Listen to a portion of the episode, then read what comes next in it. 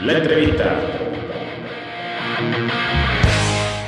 Los Abuelos de Nada es un grupo que te pone alitas inmediatamente o te prepara para tirarte un piso 19.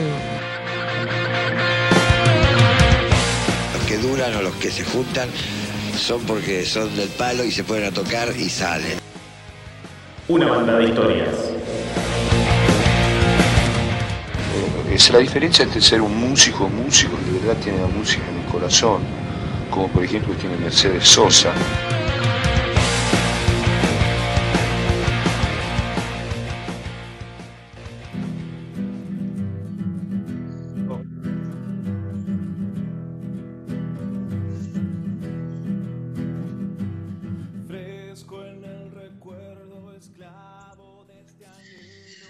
Así en polos opuestos tenemos el gusto, Ale y yo tenemos el gusto de presentar a Guillermo Rivero, voz de Germinal. ¿Cómo andas, Guillermo? Gracias, gracias a ustedes por invitarme y ahí está las, la Ahí gente está, que se me está. perdió. Eh, sonido. gracias, muchas gracias y nada, ustedes por, por acercarse y hacerme esta entrevista, muy, muy, muy honrado, sí. ¿Cómo, cómo estás? Bien, bien, eh, una etapa a esta edad, a los 40 años, muy, muy linda. Fui, vamos a contar esas- las historias de cuarentena. Viví todo un embarazo acá encerrado. Nada, no soy yo, sino mi Claro, mujer. Y, y nada, y nació y es re loco, ¿no? Vivir todo eso. Y a la vez laburando, ¿no? A la distancia, cerca, todo. Y, y es un. Estoy un poco cansado, pero a la vez muy contento porque no solamente viví esa experiencia, sino también lo viví a nivel musical. Eso también es muy Mm. importante. ¿Y cómo es repartirse entre la música, tu, tu pareja, el embarazo, tu hija, las canciones, ser solista? Eh, Llega un, el laburo, llega un momento que te quema la cabeza y, que, y querés estar solo. Y muchas veces cuando uno se encierra, creo que en cualquier lugar que tiene un rincón de la casa, creo que ya, ya en ese momento uno está solo consigo mismo, creo yo, ¿no? Y yo creo que en la pandemia profundizó aún más eso. Creo que convivir tan cerca con todos, creo a todos les pasó, hizo, hizo posible que, que- que no solamente que te encierres un poco más en ese pequeño momento que uno tiene eh, en el día, sino que busques otros horizontes, ¿no? Otras cosas. Por ejemplo, a mí me tocó el tema de la tecnología el tema de los eh, programas de audio, el tema de grabarse, el tema de conseguir estas cosas. Eh, se movió mucho la cosa, no solo yo, sino un montón de compañeros más que se han movido así. Y sí, se complica porque aparte que te metes dentro de lo que es la tecnología, también tenés una vida y tenés que apoyarla, ¿no? Tenés el trabajo, tenés a, bueno, eh, mi mujer pasó por esas cosas, ¿no? Por el embarazo encerrada, sin ver a su familia. Fue, fue duro no solamente yo, sino que todos los que estuvieron acá encerrados, especialmente en la música, es más duro todavía, eh, soportar esta, esta clase de pandemia y esta clase de aislamiento. Pero en cuanto a tiempo, yo creo que es, es casi el mismo, pero yo creo que más profundo porque buscas otras cosas. Tenés como que estás más metido ahí, ¿viste? Estás buscando, bueno, ¿ahora qué hago? Voy a buscar la nueva forma de, en este caso, grabarme. Eso fue mi experiencia. Así que sacaste algo bueno dentro de, entre comillas, de la, de la cuarentena. Sí, sí, sí, sí, sí, sí. Siempre hay que mantenerse, aunque cueste positivo, ¿viste? Es difícil, ¿no? Yo sé que es difícil porque yo voy a, disculpen si me meto en temas por ahí un poco más sociales, ¿no? No, no, nos encanta. Un pequeño, nosotros. pequeño de, de- de- de detalle, ¿no? Yo tengo un sueldo fijo, yo tengo un sueldo fijo. Debe ser mucho más difícil y mucho más aterrador, por así decirlo, por poner una palabra, eh, por una persona que no, que vivía el día a día o que se dedicaba a hacer eventos, eh, eh, digamos, en fiestas o cosas por el estilo. Yo creo que ahí, esa clase de independientes creo que la pasaron mal y bueno, sí, es, es. Pero se puede, se puede que empezar en positivo y, y esa gente fue, en los grupos de WhatsApp, fue la que más también ha, ha- ha- ha compartido. Sí, dijo. Y yéndonos un poquito hacia el pasado, ¿cómo fue los inicios de Guillermo Rivero? Mis, mis inicios en la música, Sí. eh, yo no quería ser músico, en absoluto. Ya, no- está. Eh, título, título, ya está. No, no quería no, ser no músico. quería ser músico, no, no. ¿Qué quería nada. hacer? ¿Qué quería hacer? De hecho, quería ser dibujante. Quería, estaba Mirá. muy, Mira, Sí, sí, estaba muy concentrado en eso, en el dibujo. Yo vengo de una familia humilde, eh, como la gran mayoría de mis colegas, mm, bastante humilde, tuve que laburar pibe, bueno, no voy a entrar en eso. Y la mayoría del tiempo que tenía, eh, con toda esa clase de cosas, a mí me, siempre me dieron libros para leer, que yo Emilio Salgari y toda esa clase de cosas. Y quizás ahora alguno lo escuche y le recomiendo que lo lea. Después Paturuzú, bueno, los mangas toda esa cuestión. Siempre me gustó la historia, dibujar. Y por cuestiones de la vida, de, de- de, digamos, las cuestiones del país, la historia misma, la economía misma, toda mi familia tuvimos que salir a trabajar a muy temprana edad. Y yo prácticamente, mi única infancia, podría decirle, era comprar un cuaderno y con un lápiz HB y un 2B y, y dibujar, ¿viste? Bueno, con- te la hago fácil. Yo en el 2001 se me cayó todo. Fue, fue en ese momento donde toqué fondo. Y bueno, yo fui piquetero. En ese entonces no se decía piquetero. Y Ujú. cortabas calles, pero bueno, venían los punteros y te llevaban, te captaban y vos ibas y peleabas por algo que era mejor y era todo un, era todo un quilombo. Y bueno, vos te- yo siendo joven y, queri- y teniendo las ganas de, de revancha, ¿no? Como en esa época Claro. eh, no encontré eso y bueno, me toqué fondo, yo no quería seguir más. ¿no? Cuando me vi en la situación en la que estaba, tan deplorable, eh, decidí no seguir más. Y un día conocí un loco llamado Nicolás, que ya venía, ya lo venía eh, siguiendo el loco este, las, fam- las famosas banditas de barrio, y Ujú. se me ocurrió en esa semana acompañarlo, eh, ¿cómo se llama? A, a- a- a ver cómo tocaban la banda, ¿viste? Y me gustaba escucharlo, ¿viste? Y nada, la acompañé, acompañé, y un día cuando estaba ya, no quería seguir más porque estaba muy deprimido, este, y no encontraba solución a mi vida, porque económicamente estaba mal. Y mm, justo ese día, bueno, vi que fui a la casa y, bueno, se estaba por ir a bañar que yo, y vi eh, en el ropero de él, porque yo me sentaba ahí en la, en la pieza, viste, no sé, a mirar el aire, no sé, y vi una guitarra que estaba en un rincón de un ropero, y bueno, eh, él ya cuando se bajó para irse justo para el ensayo me dice, ah, ¿te gustó esa viola? Sí, conseguiste cuerdas, yo te enseño a tocarla y listo. No sé cómo conseguí las cuerdas, te puedo asegurar que no tenía un peso. Ojo, no le robé a nadie, aclaro, pero... Y, Por las dudas. sí, y ahí me encerré en un cuarto y me encerré y saqué toda, discúlpenme, toda mi mierda y nada. Y salió, yo te digo, no tenía ese talento, para nada, no, no, no. O sea, no sabía que podía hacerlo. No sé si es bueno o malo, pero ponerme a, a escribir una canción, ponerle unas notas, fue toda una experiencia que hasta el día de hoy no, no, no puedo salir de ahí, o sea, no quiero salir de ahí tampoco. Que no para. Y- Fue un descargo. Claro, claro. Claro, lo hice muy rápido, se los conté rápido. ¿Y cómo es la sensación de, de sentir que uno tiene un talento que tal vez antes no, no lo sentía de la misma forma? De decir, mira, antes yo pensé que no lo podía hacer y ahora lo, lo puedo hacer, lo puedo hacer cada día mejor. ¿Qué, qué te pasa por dentro?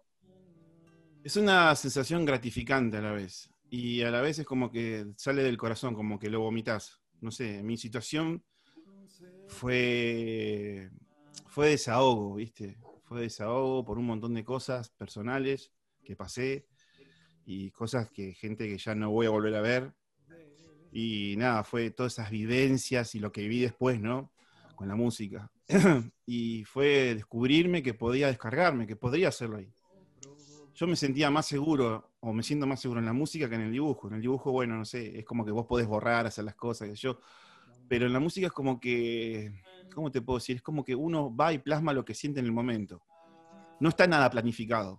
Es como que vos te sentás y, y decís, yo me voy a poner a hacer este tema. No, y no te va a salir. Quizás estando en, el, no yo, en el baño, como hay gente que lo hace, yo también lo hice y lo hago a veces, se vaya una guitarra o un, no sé, un instrumento, cualquiera sea, y estás en el sillón y empezás, empezás a seguir una melodía, empezás a seguir una melodía, y esa melodía te lleva, no sé por qué, asocia todos los recuerdos que vos tenés. Y toma todos esos sabores de los dolores que vos tuviste. Y hace de esa melodía decir, loco, la voy a seguir, la voy a seguir. La seguís, la seguís, con todas las imperfecciones que uno pueda llegar a tener, ojo, no es fácil. Y son esas horas culo que hacen posible que en ese momento esa melodía la podés, la, la empezás a pulir y ahí aparece la letra. Generalmente es muy más difícil, ¿no? Pero ahí aparece por lo menos las melodías. Claro. ¿Y qué pasa cuando, mm, no sé, te sentás, no decís, bueno, voy a hacer una canción, pero Mm. decís, "Uh, me gustaría hacer una, una letra, me voy a poner, me voy a relajar, me voy a tomar mi tiempo, y no sale, y pasan, no sé, pasan tres días, cuatro días y no sale. ¿Qué se hace ahí? No, ¿Cómo de te hecho- relajás? De hecho, yo creo que la música se toma su tiempo. Eh, esa, esa es una rebeldía de ella misma. Eso es lo que vos- uno no puede llegar a entender. Lo bueno que lo que yo encontré en ese sentimiento, en ese sentido de, digamos, uy, no me sale, porque es una frustración, ¿no? Porque uno quiere hacerlo y no Claro, sale, claro. no te cierra. En ese momento no te cierra, pero yo le di- te diría, o les diría a aquellos que escriben algo, que lo guarden. Y que después hay cosas que pasan 5 o 6 años y cuando las volvés a tomar, estás mucho más avanzado, y estás mucho más avesado y tenés el oído un poco mejor, y justo encaja con una canción que estabas haciendo esa parte, quizás. Y lo, lo puedes hacer, o sea, la- la- lo, que, lo, que- lo bueno que tiene la música es que no se encasilla, es esta sección, esta sección, esta sección. No, no, es ahí, y en el momento que sea, va a ser. ¿Es frustrante? Sí. Es, no sé si puedo decirlo mágico, puede ser, pero no deja de ser algo tan funcional a la vez, en cuestiones de tiempo, ¿no?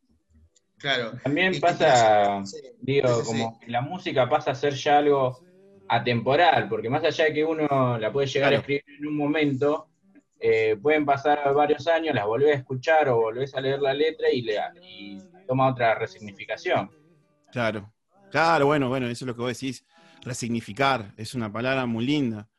A veces, ¿no? A veces hay cosas que. Pero para uno, en, lo que escribió en su momento y se desahogó, es muy linda. Porque empieza a, tomar otro, otro color esa, esa letra. En su momento quizás no le dabas pelota. No le das pelota, te pones más por el- el- la onda de la canción, eh, el tempo, la batería, esa cuestión. Pero cuando lo escuchás después de un tiempo decís, ah, la parió, qué, qué- qué- qué cosa que sentía, ¿no? No suele pasar muy a menudo, ojo. Pero decir, qué, qué facilidad tenía en ese momento, ¿no? A la hora de escribir y ahora me cuesta un poco más. ¿Por qué será? Y bueno, uno va creciendo, se va exigiendo más. Claro. ¿Y qué te da la música que vos decís, eh, esto es algo mágico, por ejemplo? Mm. ¿Qué te ofrece la música? Y ya como lo había dicho, la música te ofrece poder pintar en la cabeza de cualquiera lo que yo quiero expresar con, con lo que me está pasando en el momento, con sentimientos. Yo creo que eso es mágico. O sea, si uno le pone la, le pone, como se llama, la, la palabra esa, eh, te puede trasladar a una guerra sin tener que vivirla y te puede trasladar a un dolor enorme sin tener que vivirlo, o al recuerdo de alguien sin tener que haberlo vi- vivido, o a una situación totalmente ajena y lo sentís como propio. Eso es algo increíble en la música. y no te- necesariamente tiene que ser con la letra, generalmente siempre es con la música. es, eso es lo que yo, este, digamos, a- eh, adoro de la música. Esa clase de ambientación, porque tampoco te exige que vos tengas un conocimiento claro, o sea, grande, amplio. Está bueno, ojo, eh, es muy necesario. Pero que pongas tanto, a veces con menos haces un montón. Un montonazo. Está muy bueno eso. Y con respecto a, a vos como solista, tu, Mm. tu inicio como carrera, eh, ¿cambia algo ser solista que estar con otra persona o, una, o dentro de una banda? ¿O, o la esencia es la misma? Cuando empecé con la música pensé que todo era mucho más práctico, o sea, mucho más fluido, mucho más, qué sé yo, más, más de compañerismo. Sí, más simple, ¿viste? Pero son pasiones y las pasiones son, son irrefrenables. Hay gente que tiene ciertas ambiciones también que no están mal, pero que, bueno, la, gente es diferente y eso lo aplaudo y es necesario, pero es muy difícil. La convivencia ya de por sí despierta todo eso, despierta pasiones, emociones, yo, eh, errores, quién te tolera más el error. Yo me he mandado miles de cagadas, miles. No tuve problemas en agarrar y decirlo en la cara, quizás, que eso es lo que trato siempre de, hacer, y es difícil, porque es muy difícil, te puede tocar cualquier situación, y de hecho me ha pasado. Pero mm, es, es complicado porque em, cuando uno se junta con una persona, tiene esa química al principio, pero después, como toda relación, se va apagando. Y es difícil con el tiempo, es muy difícil. Ahí aparece la profesionalidad, digamos, la parte robot de esto. Sentarte, llegar y tocar eso. eh, es, es, o sea, sentarte y hacerlo. Quizás, dichosos aquellos que se juntan todavía pueden componer o deciden seguir un camino, pero generalmente, viste, siempre. Yo siempre digo que en una banda no hay democracia. Siempre hay alguien que tiene una idea fija, viste, de lo que se busca en el sonido y generalmente hay, hay algunos acoples, algunos eh, digamos, algunas sumas y esas cosas. Pero si uno no tiene el valor de decirlo en su momento, es gravísimo el futuro. Es gravísimo. Hay O sea, todo hay que decirlo. Hay que decirlo, porque dejas crecer algo que después se te viene muy en contra. Muy en contra. Y eso yo es lo que más me critiqué. Porque, a ver, a ver, uno la mayoría somos gente humilde. Todos queremos sí, que todos se sientan bien, que se sientan, que uno los respete, que, que los quieran y toda esa cuestión. Y hay gente que no, lamentablemente no, no sienta así ni piensa así. Va mucho más allá, que vuelvo a repetir, lo aplaudo, que está bueno tener un poco de ambición, ayuda un poco. Pero hay gente que toma, eh, qué sé yo, como se llama, decisiones que, que vos en su momento apoyás, eh, das, das tu tiempo y eso es el error más grande que hay. Porque si sí, no pasa nada, contarle, no decirle que no. Y a veces el no es mucho más poderoso que un sí y es mucho más, más sano. Decir, mira, che, no puedo. No, no, no me gusta. No, no creo que eso sea así. Pues eso es una forma de edificar. Y, y eso es, si vas a estar en una banda, es fundamental para mí. Fundamental. Y después, solista, me descubrí con el tema que están escuchando a- a- de fondo Ujú. porque yo no quería seguir, bueno, no quería seguir más la- con la música porque ya estaba medio frustrado. Esto, esta carrera es muy difícil. Para mí, este camino más que carrera es, es muy difícil. Em, yo quería, quería dejar un poco la música de lado, pero no podía, nunca pude. Claro, claro. Y cuando fui a grabar dos temas, porque me decidí, bueno, vamos a hacerlo solista, me mandé y fui a una, a una sala de ensayo donde graban también. Eh, de paso le paso el chivo, Juan Emilio Novelo. Y fui ahí, el loco, bueno, me grabó de una manera que, que me hizo sentir que tengo que ser más serio. O sea, que tengo que, que lo que yo, lo que uno mínimamente hace, por lo menos respetarlo y hacerlo. Y ahí entendí que uno puede salir a tocar con cualquier cosa y si tiene corazón y siente realmente eso, lo podés hacer. Párrafo aparte pasó, bueno, el año pasado se me juntaron un montón de fechas y eso estuvo buenísimo. Bueno, llegó la pandemia, ya sabemos cómo terminó. Pero es, un- es una decisión salir solista, es difícil, pero se puede, sí se puede. Y con respecto. Sí, diga, dale, diga. No, digo, como que la música siempre tiene ese poder que te llama. De que, que no, no- no te deje, una vez, una vez que probaste la música no la puedes dejar, no, no- No, no te suelta. no me imagino un mundo sin música. No me imagino un mundo sin música, no, no, no, no, no podría, no podría concebirlo. Yo creo que nadie podría, va, no sé, salvo Y, aquel que le y gusta. no, porque uno, aunque no quiera, a veces capaz que pensando, capaz en la nada o haciendo otras cosas, tararea siempre algo, algo siempre Claro. Entonces, Claro. es, es una compañera. Y más si sos una persona que estás todo el, tuviste un gran tiempo, eh, como se llama, escuchando o haciendo cosas con la música, esas melodías no se borran fácil. En algún momento se aparece esa creatividad que vos tenés y empieza a invadir ese silencio que vos querés que sea, que callara la música, pero te dice, no, no, mirá, mirá, escuchá esto, mirá esto, mirá, y es una máquina que no para, es cierto eso, no para. ¿Cómo estoy con la grande? no? No, no está, está muy bueno hablar de la música y hablar de- con palabras simples para que toda la gente se sienta representada. Es así. Sí, sí, sí. El- lo que tiene la música es que no se casa ni con ninguna clase social. Claro. Puede ser rico, puede ser pobre, puede ser el peor de los peores. Y, y si tenés algo que decir, ella te va a dar ese, ese, ese lugar y, y no, no, no, ¿cómo te puedo decir? Es imposible cuando vos ya empezaste a tocar, eh, no, no seguir en, en eso. Es prácticamente imposible no, no seguir. Aparte, cualquiera puede hacer música. Mm. Sí, Está sí. bueno eso. De hecho, hay un, hay un, yo, cono- eh, conozco un youtuber, va, que un, un señor, un señor, es de África el tipo, toca con una sola cuerda. Ah, mira. Mira, Sí. Mira. Y yo, no, y yo no puedo tocar con ninguna cuerda. Mira, es. Nah, el, el tipo, el tipo tiene un bozarrón.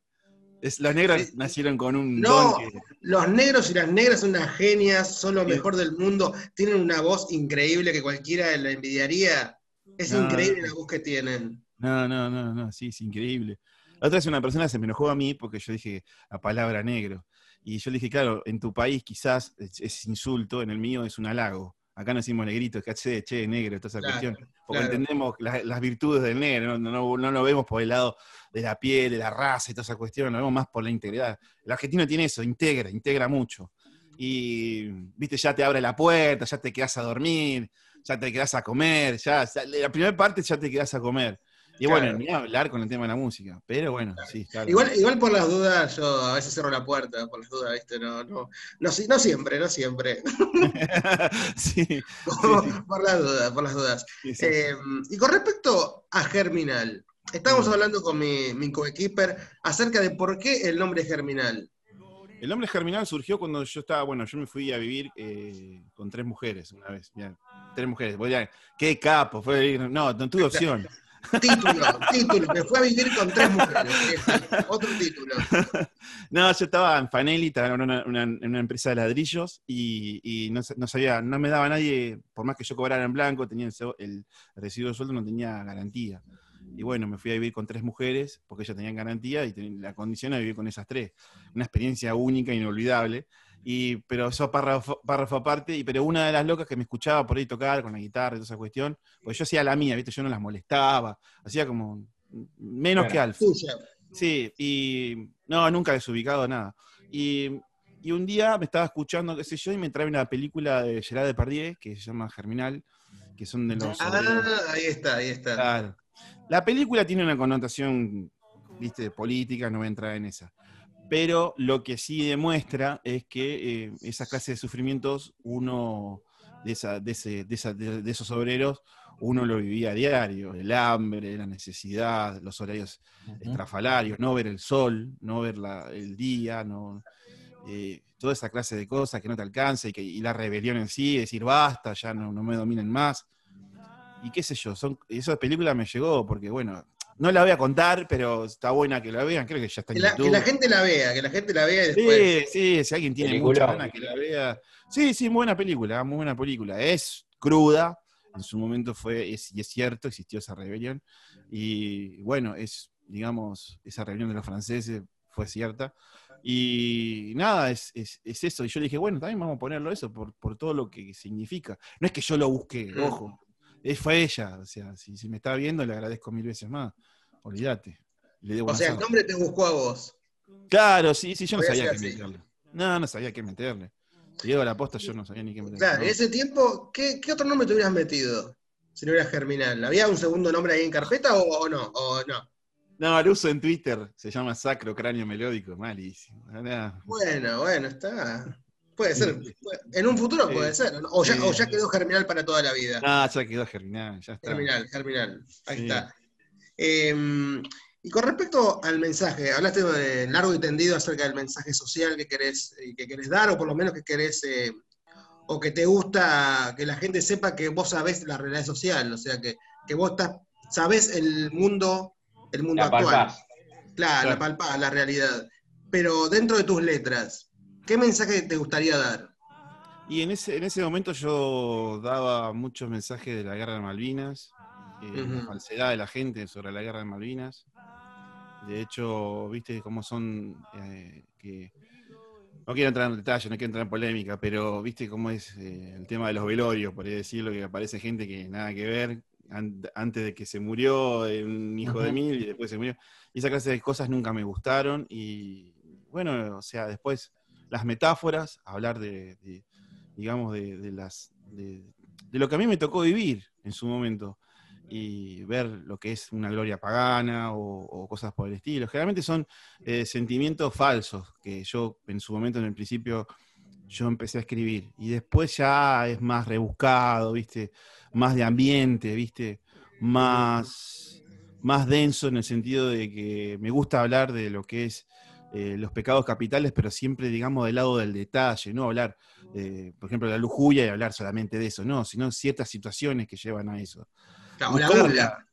La gula también, sí, La sí, gula. sí, la gula, la gula que también, algo muy presente en mí. Una milanga, una milanga urgente. claro.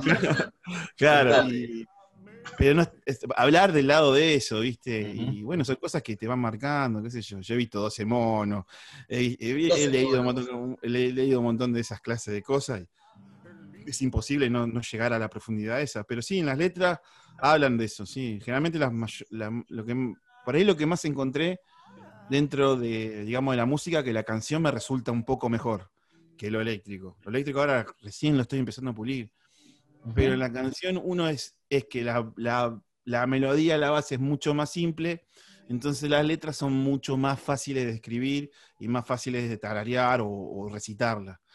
Y bueno, ahí empezás a poner yo, metáforas, eh, hablando de la cobardía y cosas por el estilo. Pero son, ya, ya te digo, son experiencias mías.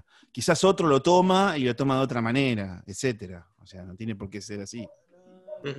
Y cambia un Guille. poquito la forma de. Sí, Ah. sí, dale, No, diga, no, diga. pregúntame, pregunta. No, no, por ahí no, la pregunta no daba. Bueno, bueno. No, la pregunta sería acerca de, de- A mí, por ejemplo, me pasa muchas veces que cuando estoy triste, algunas Sí. veces, Sí. eh, como que se me ocurren más cosas para hablar o para decir. En tu caso, cuando, cuando tenés que hacer una letra, eh, al estar triste, ¿te salen, eh, ¿te salen más cosas o, no te- o es indiferente? ¿Estás triste o estás contento?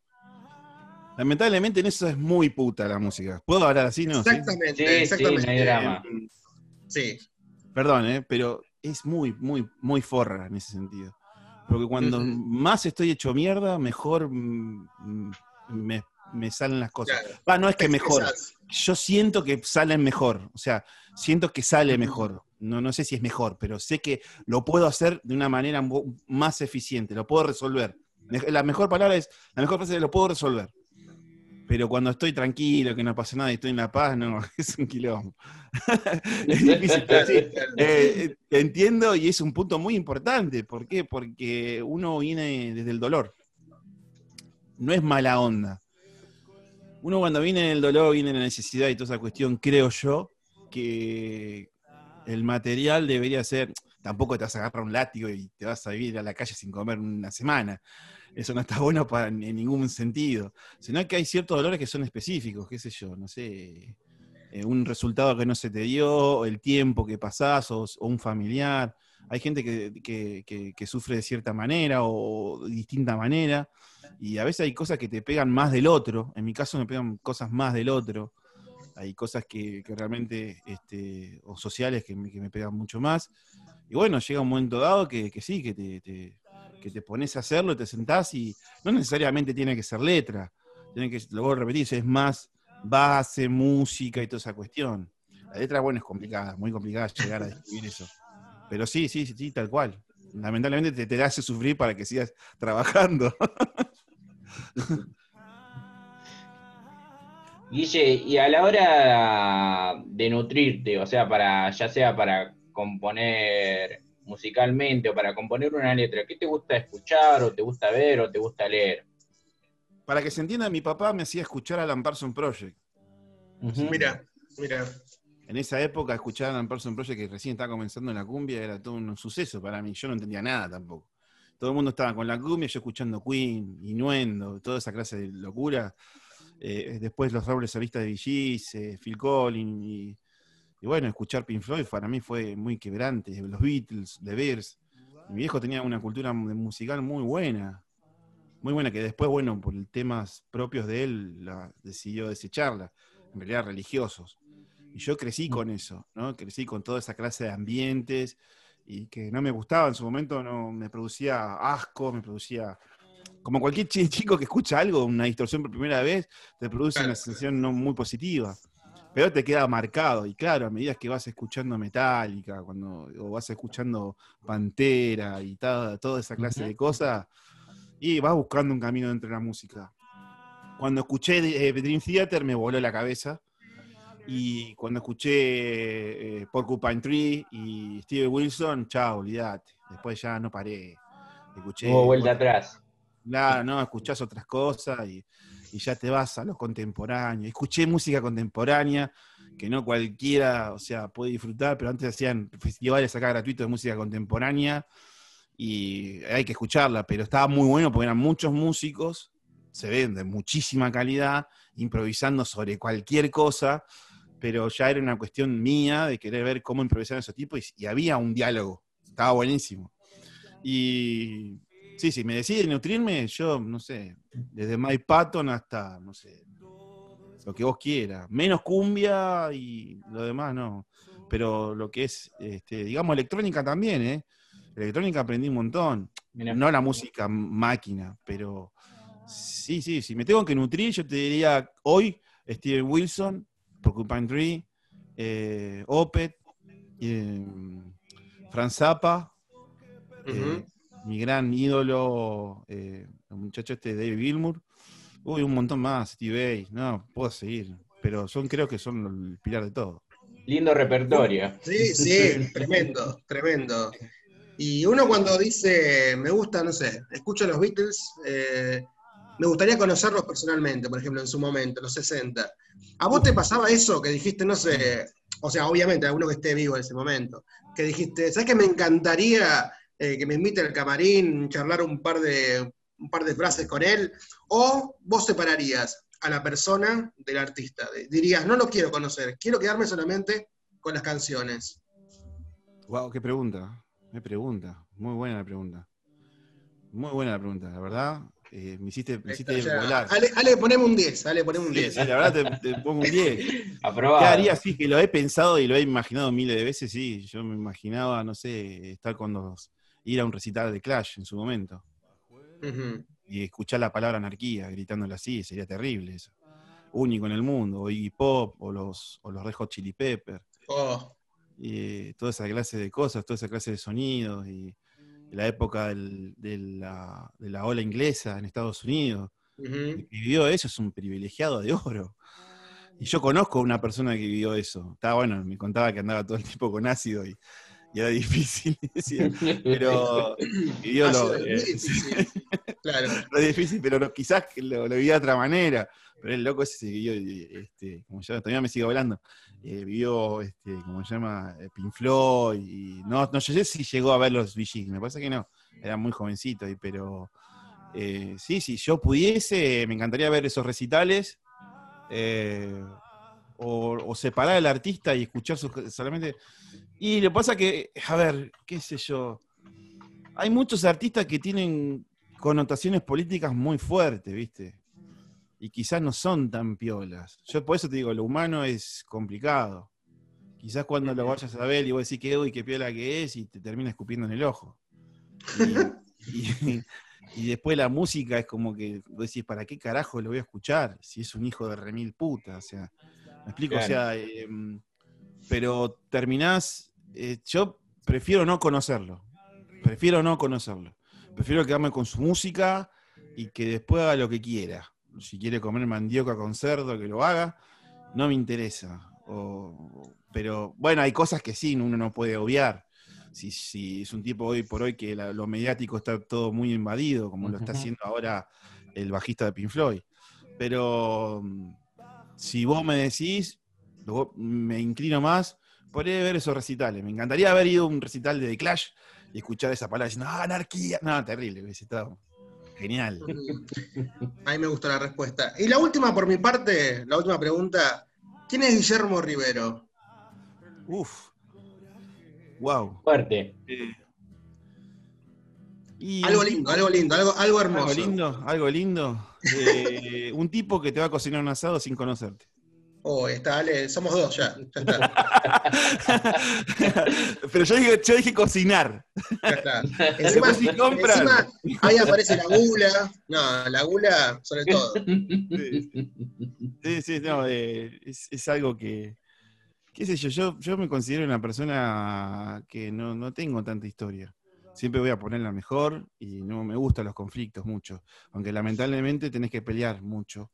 Y he descubierto que tengo un carácter bastante fuerte, pero no es porque yo quiero, sino porque es necesario y porque te, te obliga, ¿no? Y te vas puliendo. Yo sé que muchos por ahí, los que están escuchando, los que quizás los van a escuchar esto después, que ya generalmente no, son, no tienen mucho carácter. Y, y decir, uh, esto yo nunca voy a cambiar, nunca se lo voy a decir. Eso es mentira, eso, eso sale, sale solo. ¿Por qué? Porque eh, uno tiene un amor propio. Sin amor propio es muy difícil eh, hacer cosas como por ejemplo la música o el dibujo o lo que sea del arte, porque es lamentablemente hay una competencia en tiempo generalmente. Hay una competencia, guste o no guste, hay una sola. Eh, y generalmente es el tiempo. Eh, uno quiere, tiene que empezar a aprender toda esa cuestión. Y vas a encontrar un montón de obstáculos, generalmente el humano, y bueno, vas a tener que discutir, vas a tener que decir las cosas en su momento. Obvio, no te va a salir en su momento. Va a ser muy difícil algo que seas, no sé, una persona muy, qué sé yo, como Julio César o, no sé, Adriano, pero que vos en su momento te haces a la fuerza, te, te, te- te haces valiente. Hay un dicho griego que dice que algunos nacen siendo valientes, otros lo logran haciéndose, haciéndose en el tiempo. Y eso es cierto, uno, uno adquiere esa valentía, además cuando es el tema de la música. Hay que ser muy claro, hay que ser muy, muy eso, y quizás yo en ese, en ese momento me mandé muchas macanas y quizás mucha gente tuve, tiene una, mucha gente no, cierta gente tiene una imagen positiva, negativa mía, pero yo, ellos saben que yo fui y se los dije en la cara. Eh, como un, digamos, esto es como una especie de anécdota, de ejemplo, para ponerme ahí en, en ese, en esa situación. Pero yo creo que Guillermo, en ese sentido, eh, está, está a la hora del día. Después, bueno, Está. veremos. Guillermo Rivero, voz de Germinal, pasó por Pueblos Opuestos. Un gran gusto que nos dimos. Gracias. Guillermo, un gustazo fue. No, a ustedes y gracias por contactarte y, y espero que le haya servido. Y cuando quieran, no hay problema. Siempre dispuesto.